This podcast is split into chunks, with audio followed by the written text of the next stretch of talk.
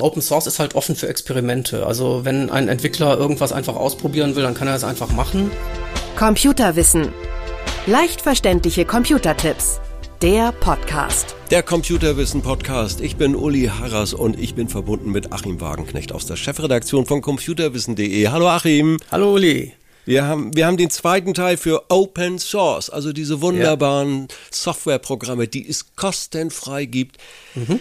Und ich frage es immer wieder, da muss doch ein Haken sein. Wo ist denn nun der, der Vorteil und wo gibt es auch Nachteile bei dieser Software? Also der große, größte Vorteil für einen Anwender ist natürlich, dass es kostenlos ist und dass man es wirklich uneingeschränkt, dauerhaft für alle Zwecke äh, beliebig benutzen darf. Mhm. Den größten Nachteil, den ich bei Open Source sehe, ist, dass die Programme häufig halt nicht so gut dokumentiert sind, weil die Entwickler. Die entwickeln gerne, aber schreiben nicht gerne Dokumentation. Und ähm, da kommen wir dann natürlich ins Spiel.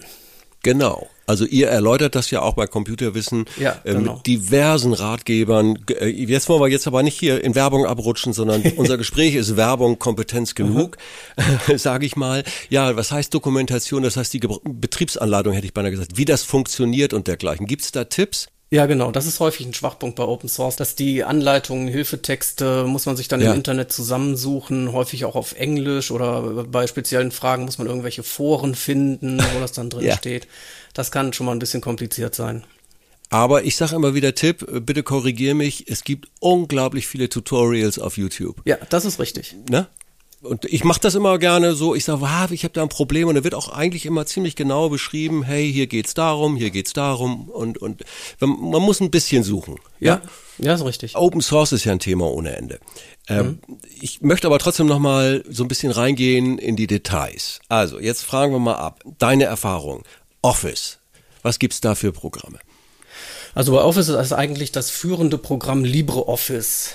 Früher gab es Open Office, das ist mhm. auch noch sehr bekannt. Viele fragen mhm. immer nach Open Office. Es ist aber so, dass da aus Streitigkeiten äh, zwischen einer Firma, die das übernehmen wollte, mhm. und den Programmierern, die das frei weitermachen wollten, äh, ist eine Abspaltung entstanden.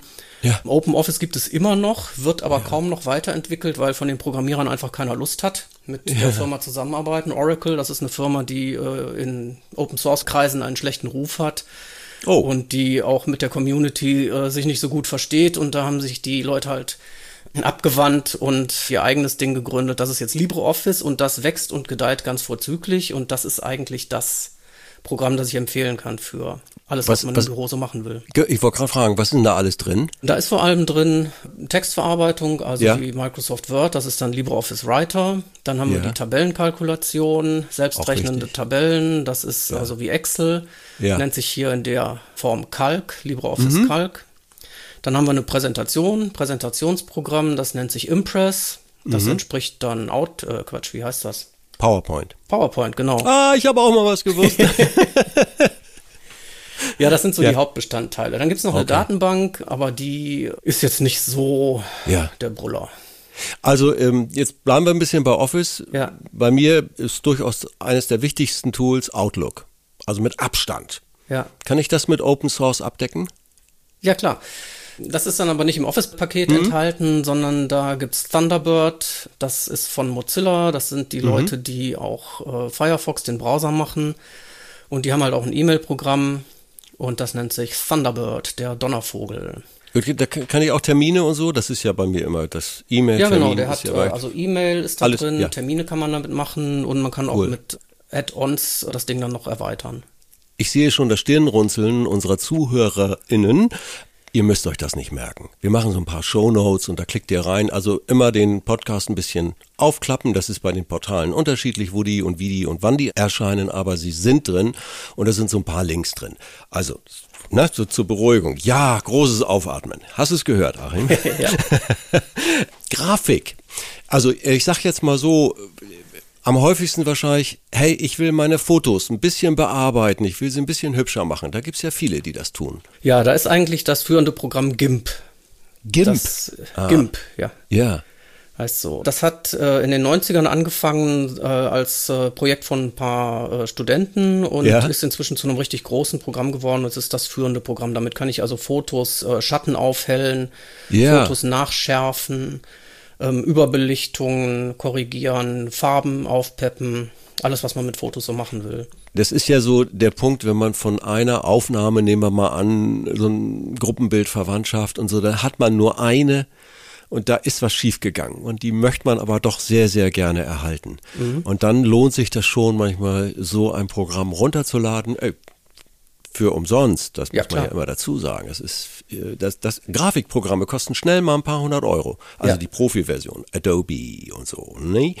Ja, also, gibt's auch was Open Source? Überfalle ich dich mal eben zum Sortieren? Ja, ich will ja meine, meine, meine Tausenden von Bildern aussortieren in gut, in schlecht, in dies und das. Gibt's da auch eine Hilfe? Ja, da gibt es sogar mehrere. Mhm. Und zwar, also jetzt so speziell sortieren und solche Sachen ist Digicam ja. das Beste. Das ah. äh, schreibt sich mit K in der Mitte, also Digicam. Ja. Kommt ursprünglich von Linux, ist aber seit ein paar Jahren auch auf Windows lauffähig und äh, damit kann man äh, Fotos sehr gut sortieren, denn man kann zum Beispiel rausfinden, wo die Bilder äh, gemacht worden sind, das direkt oh. in der Landkarte anzeigen lassen. Cool. Und der hat auch eine Gesichtserkennung drin, äh, sodass man Personen direkt zuordnen kann. Das klingt ja schon beängstigend. Na, nee, da wollen wir das Thema nicht vertiefen, aber das ist äh, heute alles möglich über, über KI und dergleichen. Irre.